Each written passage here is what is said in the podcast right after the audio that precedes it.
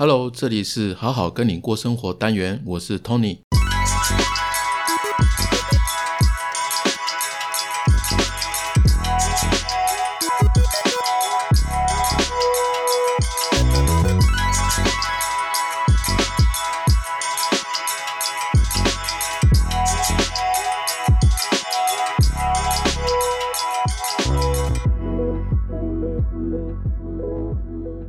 用心听，好好说，欢迎大家一起用听笔记的方式学习心理学，成为更好的自己。在 Google 搜寻“好好听你说”，就可以找到我们的官网喽。这边提醒一下，如果大家觉得 Podcast 的资讯量太大，没有关系，你都可以来官网的文字版再看哦。我会整理好内容，这样的话就比较能够让你内化吸收。OK，上一集啊，蛮大的回响一件事情呢，有很多个面向跟角度。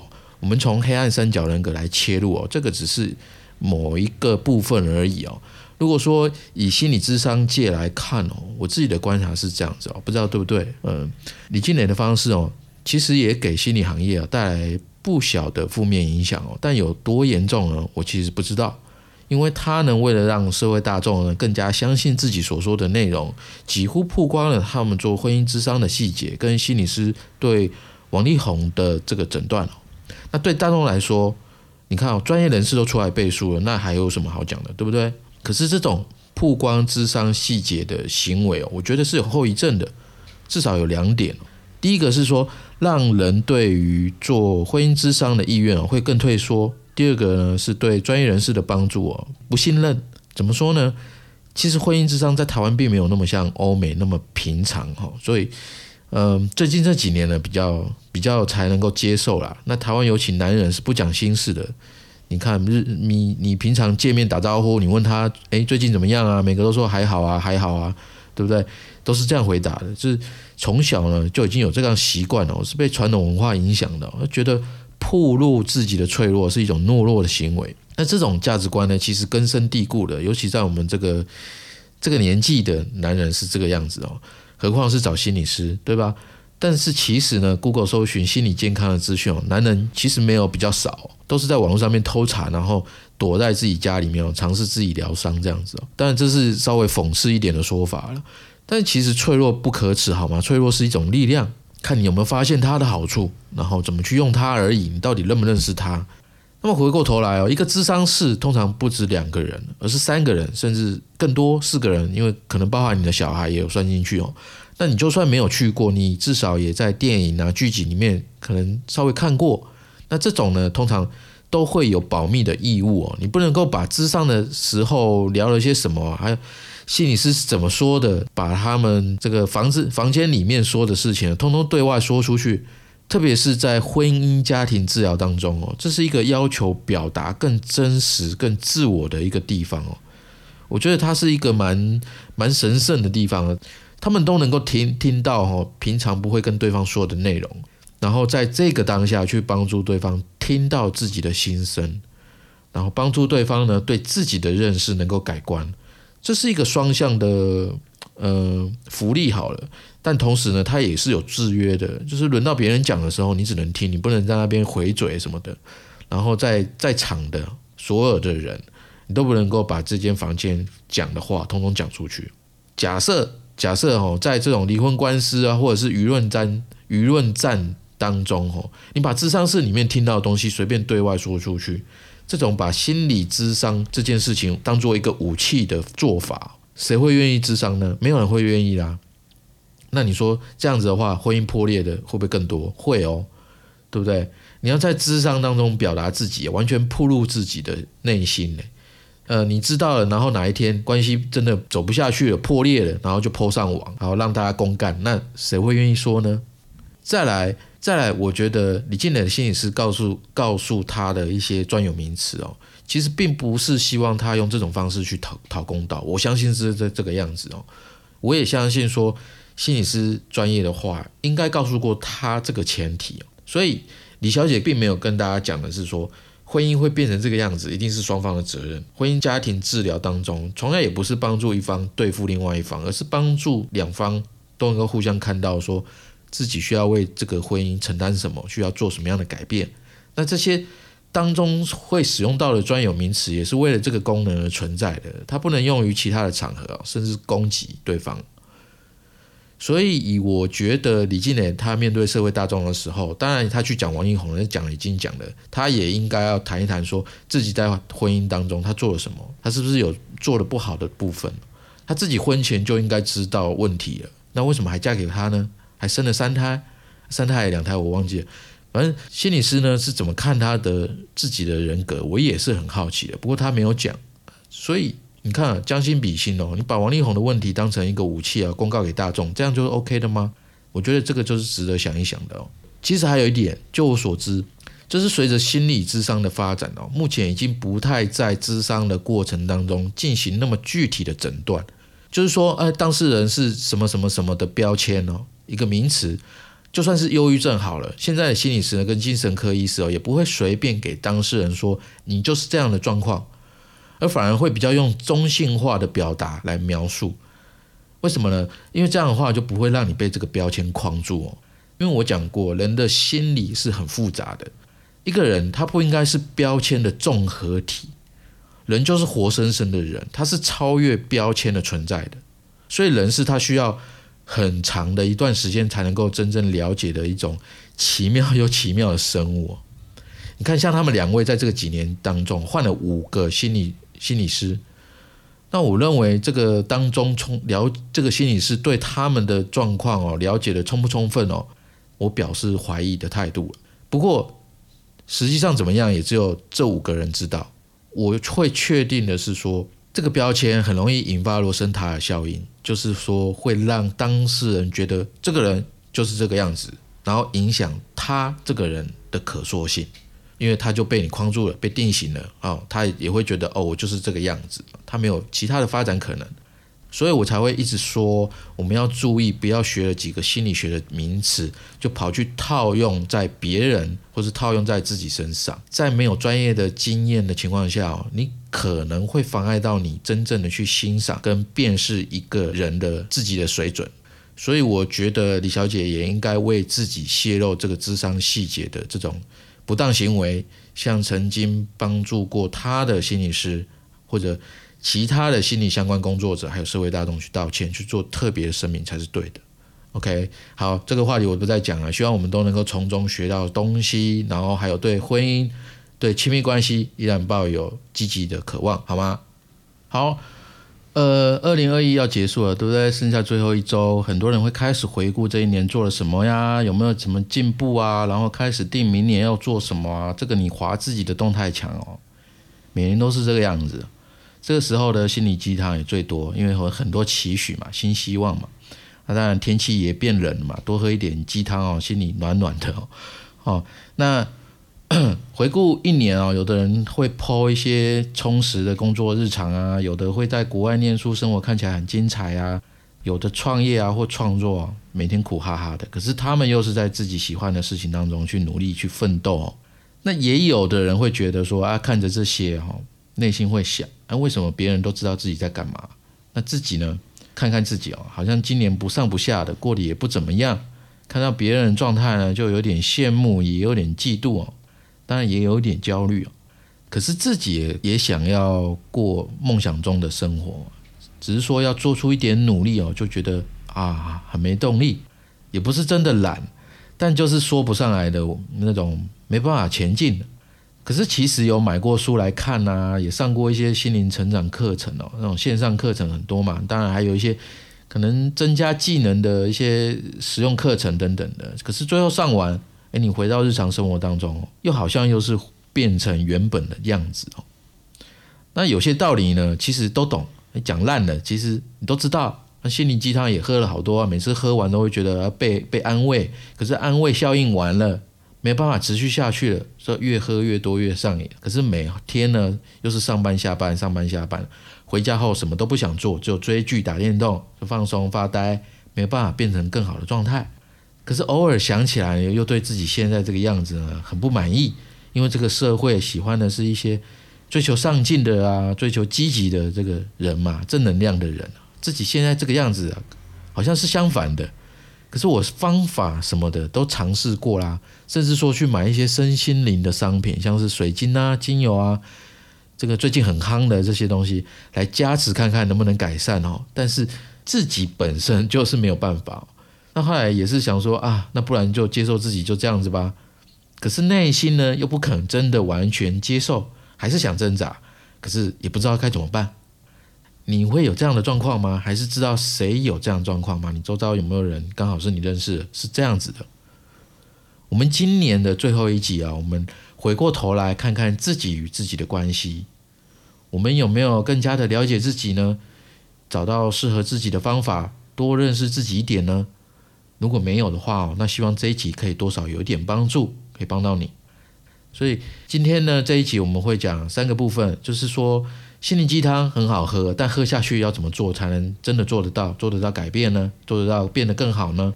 啊，然后接下来，诶，靠写，诶，写文字，怎么靠写的方式呢？可以改变你的信念呢？让你有一股动力，可以促成你去做。那改变之后呢？怎么让这个新的信念像吃饭喝水一样的平常，变成一种呃习惯，来取代你旧的习惯？我会就这三个呢，大概简单的讲概念跟做法。那听完呢，你可以自己试试看。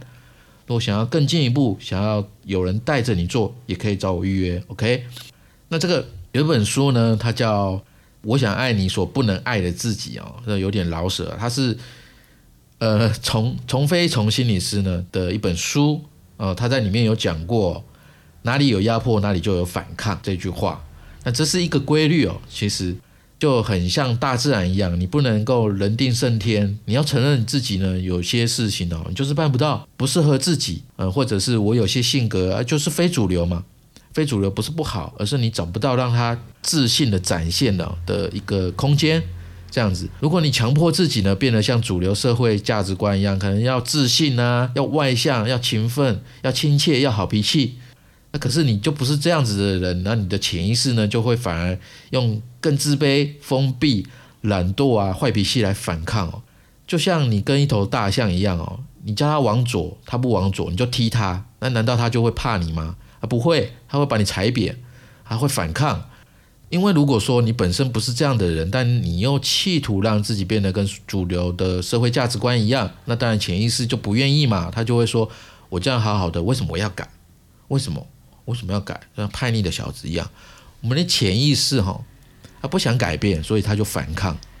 那是因为表层意识呢是在强迫自己去改变，强迫是因为社会价值观念的影响，所以自己觉得自己的某一个部分是不好、不该存在的，所以呢，你没办法接受，你不接纳自己的全部嘛。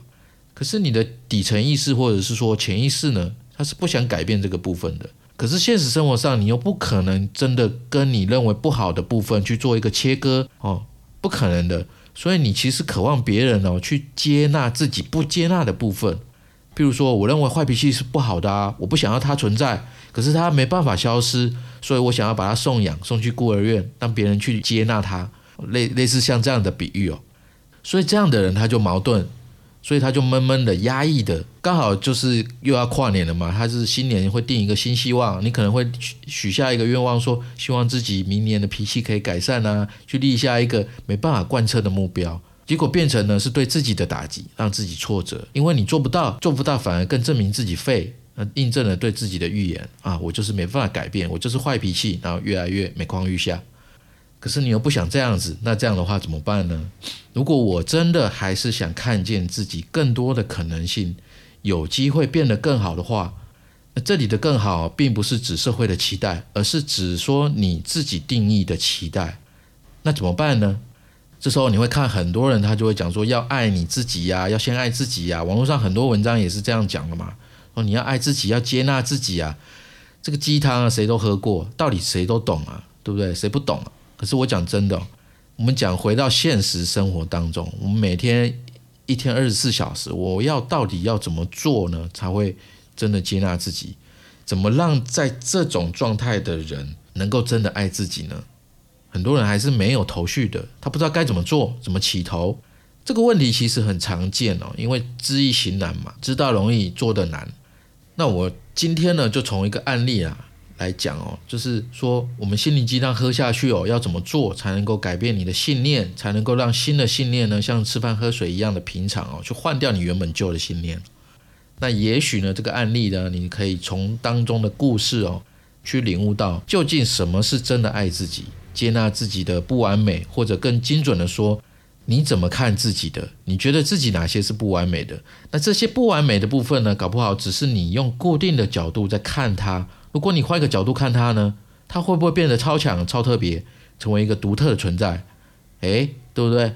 那。我不讲一些鸡汤哦，因为我我是处女座，我很务实哦，所以我今天 今天怎么讲到星座？我今天想要分享的就是说，从外而内，怎么样让头脑呢？透过刻意的方法去学会换一个角度，不想变的那就 OK，那不要变。那想变的地方呢？那你自己出去去找，找到你愿意做的方式。但是这个方式呢，它会有一个特征，就是。可能呢，你自己想到一个，或者是别人给你建议的时候，哎，你觉得哎，有一点小兴奋，有点小雀跃，哦，就是哎，很期待自己去做哦，这种特征哦，那这个怎么办到的呢？接下来讲故事哈。我有一次呢，一个咨询个案啊，呃，我们先给他化名叫他 Coco 好了哦。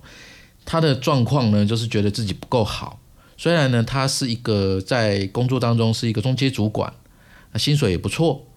所以前面呢，我帮助他呢去看到他的自己人生价值观、自己的个人特质跟能力的这个分布啊布局哦。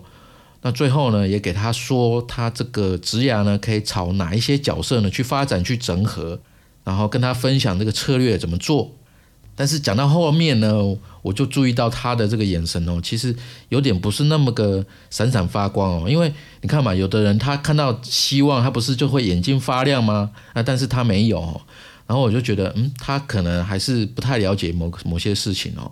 那他就接着问了我一个问题哦，他说：“Tony 老师，其实我也知道这些，只是说要怎么样才能够动起来哦？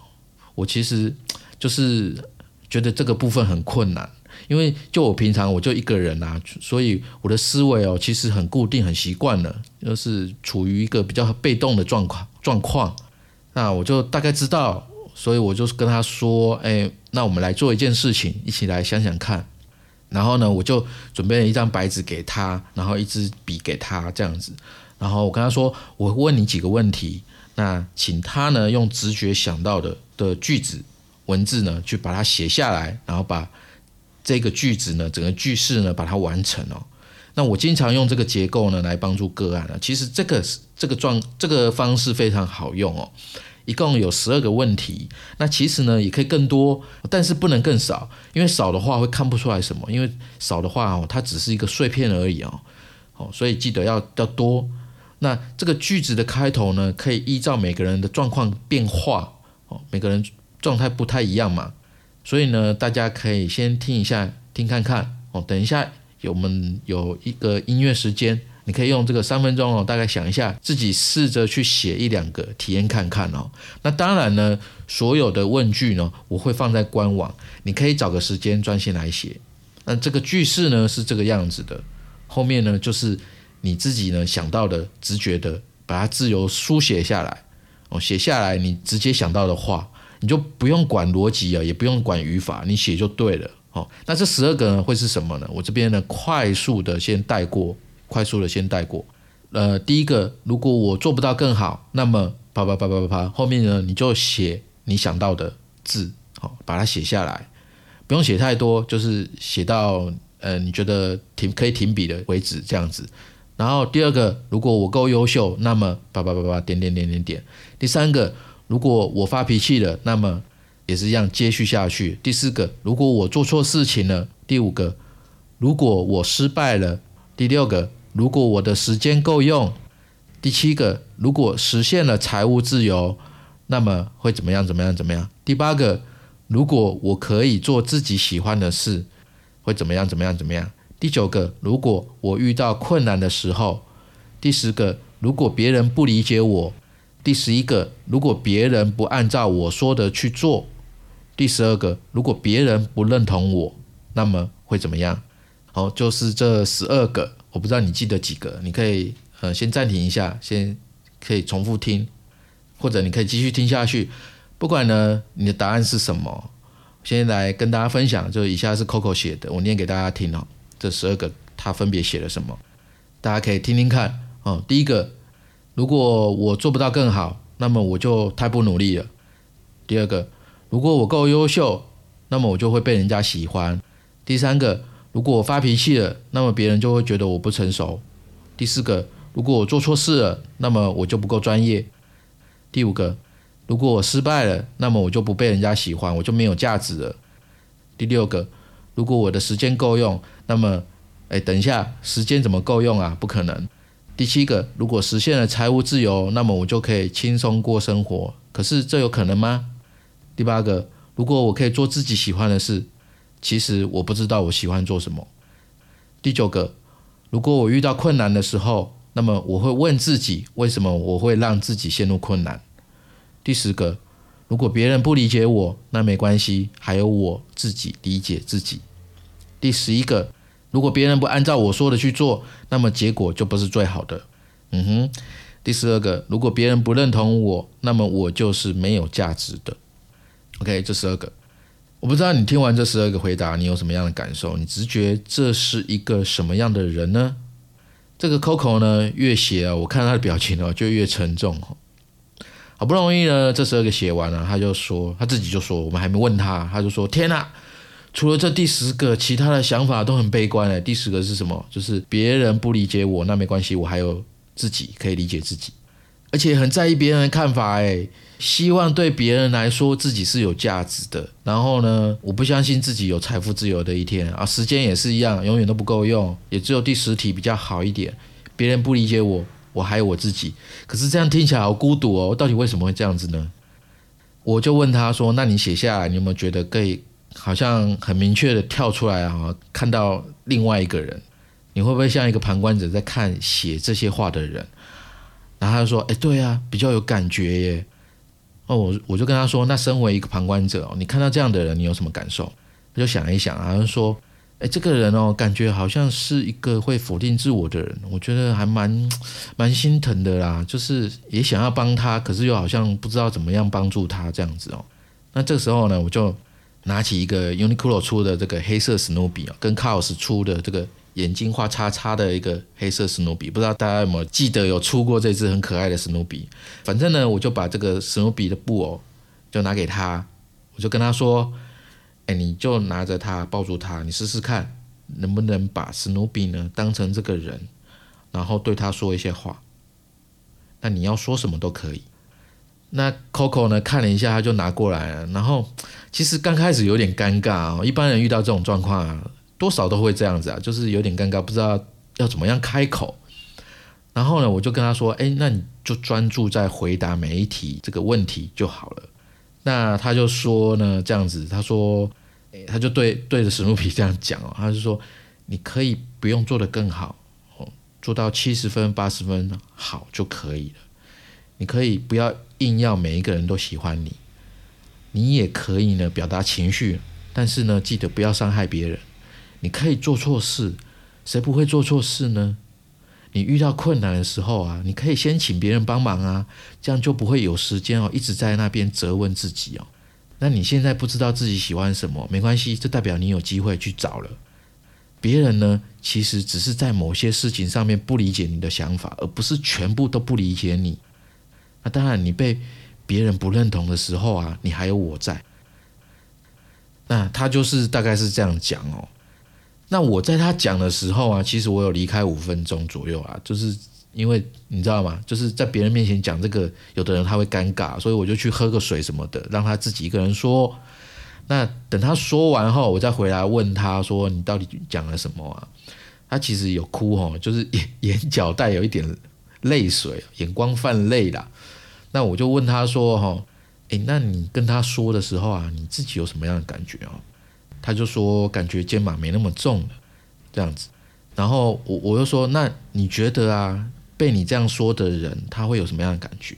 他说：“诶，感觉一样，也是松了口气哦，知道有人在支持我这样子。”然后我就问他说：“诶，那你现在有没有比较知道怎么样去动起来哦？”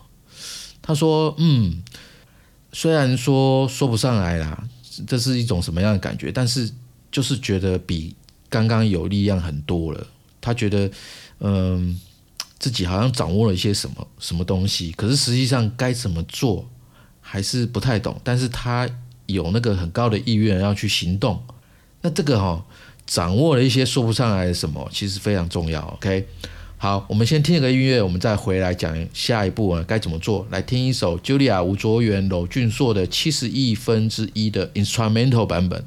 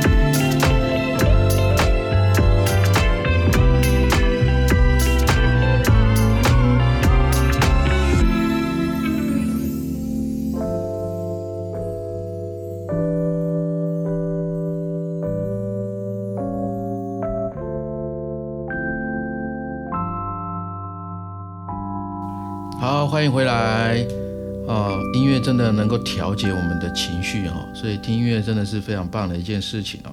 欢迎大家继续听，OK。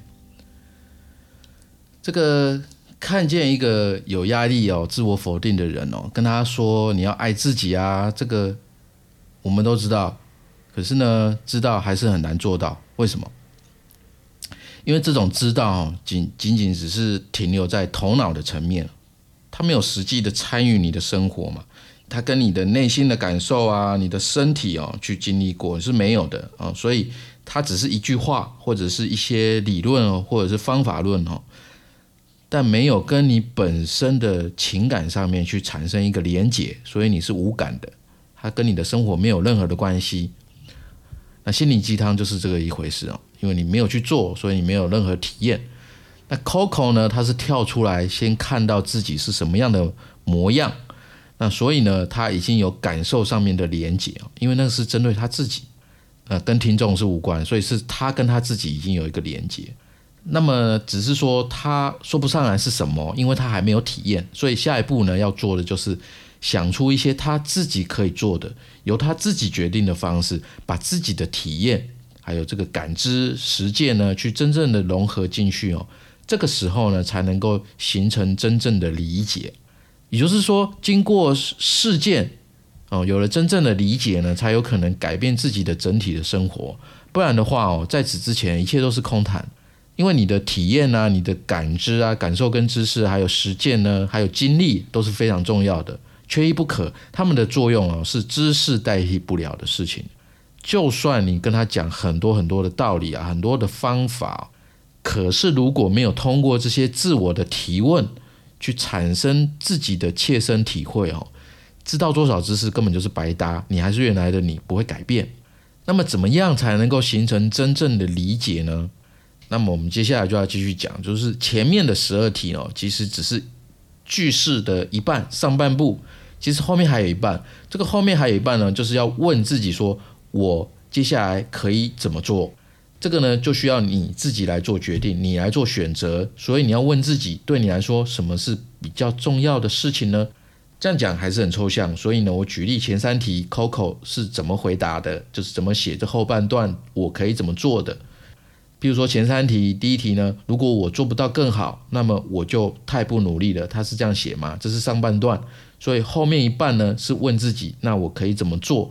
那 Coco 是这样写，他写说：“我可以先去吃一顿好料的，然后再回来看看哪边可以进步。哎，这不错，我也很喜欢。先喂饱自己的肚子哈，让心情好一点，再来检讨。这方法也蛮好，对，至少对他而言，OK。那第二个，如果我够优秀，我就会被人家喜欢。哦，这是他写的。那后面一半呢，是问自己，我可以怎么做？Coco 写说：我喜欢的人喜欢我就好了。我们要专注的。互相更受对方喜欢，诶，那至于实际怎么做，那就不见得要需要写那么详细。那第三个，他是写说，如果我发脾气了，那么别人就会觉得我不够成熟。那后面一半呢是问自己，那我可以怎么做呢？Coco 写说，我会对别人说，不成熟也是我的一面，至少我真诚的在面对你，但是我会学着表达感受，而不是情绪。哦，就像这样子。这三个举例，那大家可以举一反三。这个时候呢，你可以写很具体的做法目标，或者有时候你可以写只是一个概念哦。那这个原则呢，就是说，诶，所有的事情都是由你自己来主宰，你想怎么样都可以，你想怎么样都可以，就是不要去伤害别人，伤害自己就好了。所以呢，你也不一定要有什么样远大的意义哦，要写一个很目标、很很很宏宏伟的这个什么东西，我不知道，或者是一定要有实际的数据什么的，不用，因为你觉得哦，我我个人呐，不是你觉得，就是我个人觉得，你什么事情都要追求一个意义啊，或者是很实用的人生哦，其实很 boring 的，很无聊的哦。我追求乐趣不行吗？我追求乐趣可以啊，好不好？所以不要被社会价值绑住啊！如果花钱能够买到开心，你就花啊，花你能力范围的钱呢，我觉得那很 OK 啊，对不对？那这个方法哈，它就是说从外而内去让头脑呢刻透过刻意的方法学会换一个角度。那你不想变的，那 OK，那就不要变。你想变的地方，就让你自己去找出你愿意做的方式。那这个方式呢，前面有讲，它其实有一个特征。就是你自己想到的，或者是别人跟你建议的，你听到了后，你会让你有一点小雀跃啊，小兴奋啊，很期待自己去做啊，那个那个方法就对了。所以哦，这整个完整的句式上半部呢，其实就是看见自己，然后承认自己；那下半部呢，就是打掉重练，哦，打掉重练你的惯性思维，然后重新建立一个意义感。哦，你不用撑啊，你就放下啊，对不对？你不要。在你原本思维上面那么硬撑，好不好？就是转个弯，哦，你就自己呢是自己的解决问题专家。那在这个过程当中哦，去享受当下，然后慢慢的你就会感受到自己哦，其实已经在爱自己的路上了。OK，好，以上呢，如果你还有什么样问题，欢迎私讯好好听你说的 FB，那我有看到呢，我就会回答你。最后呢，我们我们今天讲很快啊，因为我我其实今天。比较忙，没有太多的时间。那我们家最近呢，这边又在呃两三家一在那边装潢哦，所以我能够录的时间非常短了。所以大家如果觉得我讲太急，那请见谅。OK，那最后呢，我想跟你分享一个故事，我觉得很喜欢。就是有一天呢，有个弟子啊，他问他的师傅，他说：“师傅，你总是对我说要把这些话放在心上，为什么你不是说要把这些话放在心里呢？”那师傅呢就看着弟子说：“这是因为啊，我们的心是肉做的，怎么可能将这些话真的放进自己的心里呢？你只能把话放在心上，他们就会停在那里，除非我们的心破碎了，这些话才会掉进去。”哎。这个故事是不是很有含义呢？大家可以思考看看。我觉得哦，人的生命啊，跟花草树木其实是一样的，都有一个莫名的很大的规律在管着。怎么说呢？你看哦，如果你没有修剪树木，它怎么长？怎么长得很茂盛，长得很漂亮？它乱七八糟乱长嘛。可是修剪花花草草啊，去锯那个树根啊，看起来很像是破坏啊。那其实就跟心一样啊，你没有体验过破碎的痛苦。道理跟方法跟知识又怎么样进到你的心里呢？对不对？同样的啊，如果我们没有亲身的体验跟感受啊，只是听听音频、看看视频，你学到的那些东西，有哪一个可以真正的帮助到你呢？OK，今天呢是二零二一的最后一集哦，用这个简单的分享来做一个结尾哦，给大家实用的方法，可以优化你的人生。那我不知道这个化名 Coco 的小姐哦，最后怎么样了？哦，因为没有跟我更新嘛，所以我不晓得。但是呢，我很希望他能够成为一个嗯更有笑容，然后更肯定自己的人就好了。那不一定一定要成为什么有用的人啊，要变强啊什么的。我这个想法呢，可能跟主流价值观很不一样啊。有人可能会不认同，说我我这样讲也没有关系。但是决定权呢，是在 Coco 自己手上。倒是我会期待，就是大家各位听众小伙伴们，就是说，只有当你真的为二零二二的明年去做了一个计划，不管是什么，好，拥有一片小天地，我觉得就 OK 了。那就像我老婆，她她很喜欢玩那个马里奥赛车的游戏就是那个手游，她很强哦，我几乎都每次都输她。那他最爱用的选手呢，就是可以在赛道上放香蕉皮，就是香蕉皮狂热的那个那个角色啦。啊，就是吃到道具星星啊，三个就会转到香蕉，然后你就可以这个赛车的那个路上路线上哦，就会沿路一直放，一直放，一直放这样子。啊，跟他玩了，真的会被他气死，就是那个赛道上都被他丢的满地都是香蕉皮，你根本没办法走啊，然后你就会打滑，然后转圈圈转圈圈，那根本没办法完成，然后他早就已经过关了这样子。如果你也很爱玩马里奥赛车的手游，搞不好就遇过他了。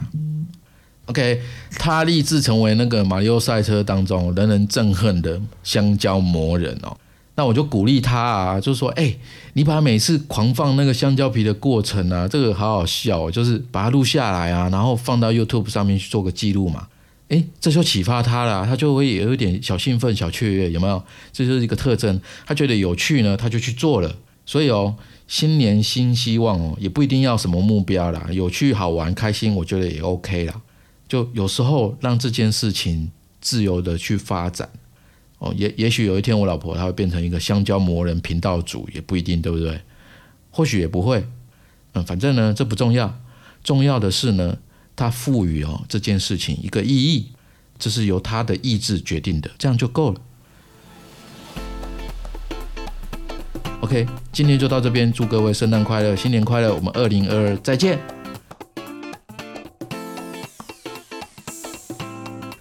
最后来分享我做这个频道的理念，因为我真心觉得心理学帮助我正确的、科学的、逻辑的来了解自己，并且能够对别人更有同理心，而且学习心理学可以让你在这个人云亦云的时代中不会随波逐流，反而能够在不确定性的时代活得更好。心理学涉及很多个人内心、生活及工作上的层面，它涵盖很广，也很专业。一般人不容易入门，所以我化输入为输出，用声音当做学习笔记的概念，创办了好好听你说。欢迎你加入我们的学习行列，希望小伙伴们透过每一集的主题，跟我一起走进心理学的世界，成为更好的自己。如果我能做到，我相信正在听的你一定也能做到，因为你就是你自己的主宰。如果你有什么问题，欢迎私讯我。如果你认同我的理念，我需要你留下你真实的评价。你的支持是我做节目的动力，好吗？同时，我也想跟你说，你可以把很有感觉的一集分享给你最在意的人，你的小小举动就有机会让你周遭的人变得更好。